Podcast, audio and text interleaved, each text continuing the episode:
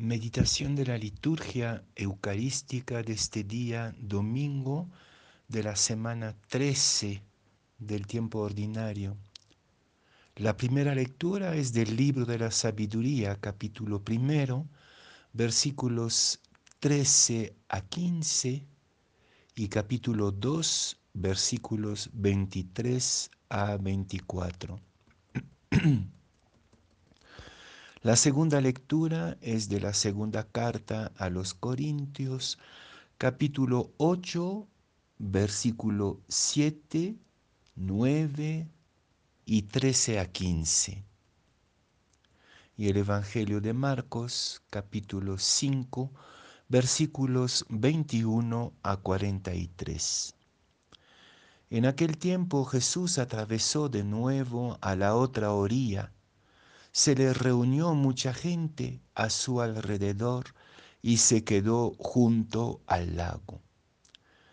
Se acercó un jefe de la sinagoga que se llamaba Jairo y al verlo se echó a sus pies rogándole con insistencia, mi niña está en las últimas, ven, pon las manos sobre ella para que se cure y viva. Jesús se fue con él acompañado de mucha gente que lo apretujaba. Había una mujer que parecía flujos de sangre desde hacía doce años. Muchos médicos la habían sometido a toda clase de tratamientos y se había gastado en eso toda su fortuna, pero en vez de mejorar, se había puesto peor oyó hablar de Jesús y acercándose por detrás entre la gente, le tocó el manto, pensando que con solo tocarle el vestido curaría. Inmediatamente se secó la fuente de sus hemorragias y notó que su cuerpo estaba curado. Jesús, notando que había salido fuerza de él, se volvió enseguida en medio de la gente, preguntando, ¿quién me ha tocado el manto? Los discípulos le contestaron, ¿ves cómo te apretuja la gente y preguntas quién me ha tocado? Él seguía mirando alrededor para ver quién había sido. La mujer se acercó asustada y temblorosa al comprender lo que había pasado. Se le echó a los pies y le confesó todo. Él le dijo, Hija, tu fe te ha curado, vete en paz y con salud. Todavía estaba hablando cuando llegaron de casa del jefe de la sinagoga para decirle, tu hija se ha muerto. ¿Para qué molestar más al maestro? Jesús alcanzó a oír lo que hablaban y le dijo al jefe de la sinagoga, no temas, basta que tengas fe. No permitió que lo acompañara nadie más que Pedro, Santiago y Juan, el hermano de Santiago. Llegaron a casa del jefe de la sinagoga y encontró el alboroto de los que lloraban y se lamentaban a gritos. Entró y les dijo, ¿qué estrépito y qué lloros son estos? La niña no está muerta, está dormida. Se reían de él, pero él los echó fuera a todos y con el padre y la madre de la niña y sus acompañantes entró donde estaba la niña la cogió de la mano y le dijo, Talita Kumi, que significa, contigo hablo, niña, levántate. La niña se puso en pie inmediatamente y echó a andar. Tenía doce años.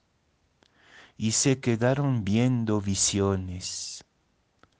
Les insistió en que nadie se enterase y les dijo que dieran de comer a la niña.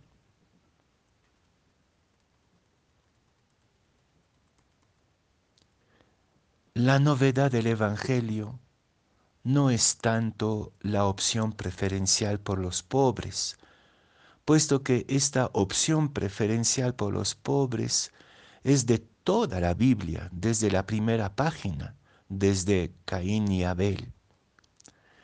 Pero lo que sí es diferente en el Evangelio, lo que sí es nuevo, es la opción preferencial de Jesús por la mujer.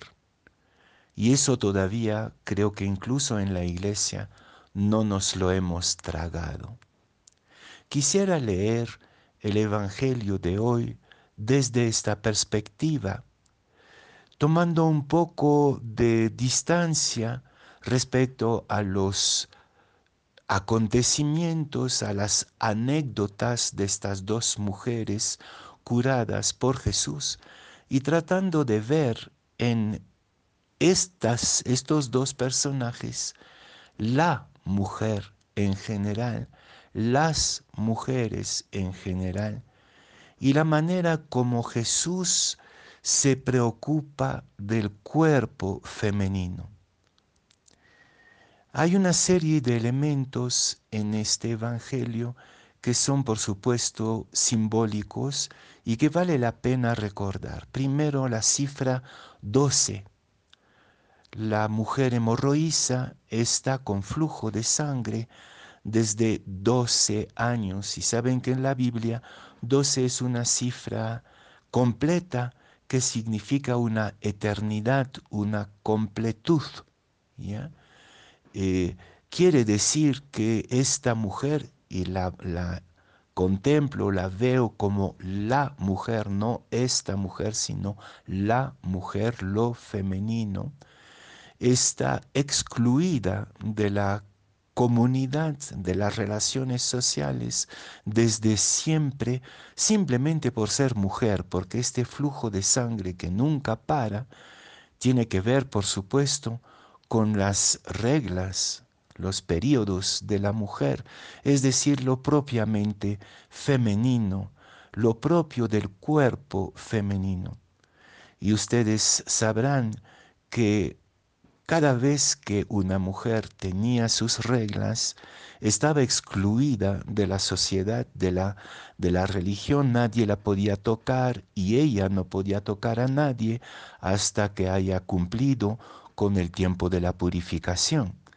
Esta mujer desde siempre está excluida y creo que en esta hemorroísa podemos contemplar la exclusión eterna de la mujer de la sociedad y de la religión, incluso de muchos espacios de nuestra iglesia.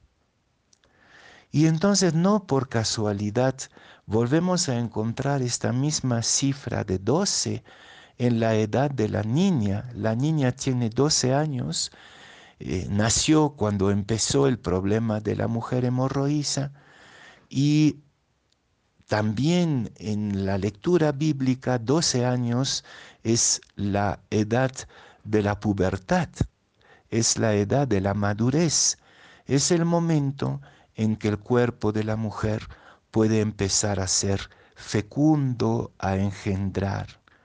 La primera mujer no puede engendrar por su exclusión y la segunda muere antes de poder engendrar. Y creo que ahí, entre estas dos mujeres, la adulta y la niña, hay como un secreto, que es el secreto de la condición femenina en el mundo, en la iglesia. Una imposibilidad de dar la vida, de dar vida, de ser vida en el corazón de la sociedad, en el corazón de la comunidad humana.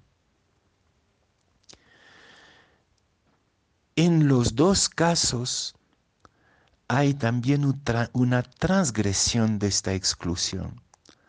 La mujer hemorroísa aprovecha el alboroto para tocar a Jesús. Y acabo de señalar que tocar a alguien, a quien sea, eh, en estado de impureza, entre comillas, de impureza legal, es una transgresión, está prohibido. y comunica su impureza a quien quiera que esté tocando. Pero la mujer, más empujada por su fe y su desesperación, transgrede la norma pensando que Jesús no va a sentir nada por el alboroto y lo toca. Y siente que su cuerpo es muy importante. Todo, todo el relato habla del cuerpo de la mujer, no del alma, no de la mente, sino del cuerpo de la mujer, donde, desde donde sale la vida.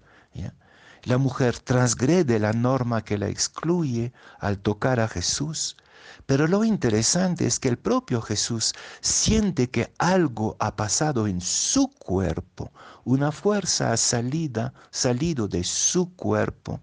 Es como el encuentro de dos cuerpos en el espíritu. La mujer siente que ha recuperado su integridad, su capacidad de dar la vida, ahí donde se le había robado esta capacidad de dar la vida y de vivir, ya que estaba excluida desde una eternidad. Pero Jesús siente que algo ha pasado por él. Él ha dado la vida desde su propio cuerpo. Lo mismo pasa con la niña la talita, niña, te lo digo, levántate. Jesús también agarra su cuerpo, levanta su cuerpo. No, no le está hablando así nomás en teoría, en discursos, sino que agarra su mano y la levanta y le dice, levántate. Y también el Señor transgredió normas porque la gente dice que está muerta. ¿ya? Y entonces no se puede tocar a un muerto. Te hace impuro también. ¿no? Entonces Jesús transgrede a su vez esta prohibición de tocar el cuerpo y la levanta y le devuelve a la, a la, niña su capacidad de mujer, su plena integridad de mujer en su cuerpo. Y como si no fuera suficiente, devuelve a su cuerpo de mujer su capacidad de vivir, denle de comer. Maravillosa parábola de la opción preferencial del Evangelio por las mujeres, por la mujer, por reconstruir con las mujeres la libertad, la dignidad, la condición femenina y poniendo en el centro del Evangelio lo que en tanto nos asusta a todos en un discurso perverso, el cuerpo. Son encuentros de cuerpos para devolver la vida al mundo. Que en esta oportunidad también nosotros dejemos atrás nuestro temor del cuerpo del otro y que volvamos a descubrir la dignidad de la mujer. Es esto que dice también San Pablo en la segunda lectura, cuando dice Jesús de su riqueza se hizo pobre, se vació de sí mismo, como una mujer se vacía del, del, niño que tiene en su cuerpo para engendrar. Él también nos engendra vaciándose de sí mismo, haciéndose pobre para colmarnos de su riqueza. Y en la primera lectura del libro de la sabiduría, un poco enigmático la verdad, se nos dice que lo único que quiso y creó Dios es la vida. Así que ya que se acabe la muerte, que transgredamos todos juntos, hombres y mujeres, las normas de muerte que hemos inventado y al transgredir la muerte, volvamos a darnos mutuamente la vida.